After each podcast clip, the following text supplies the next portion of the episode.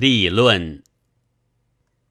我梦见自己正在小学校的讲堂上预备作文，向老师请教立论的方法。难。老师从眼镜圈外斜射出眼光来，看着我说：“我告诉你一件事。一家人生了一个男孩，阖家高兴透顶了。满月的时候抱出来给客人看，大概自然是想得一点好兆头。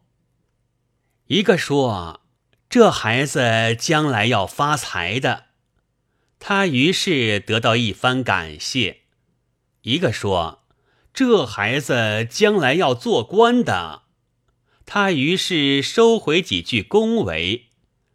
一个说：“这孩子将来是要死的。”他于是得到一顿大家合力的痛打。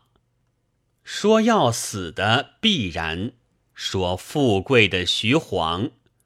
但说谎的得好报，说必然的遭打。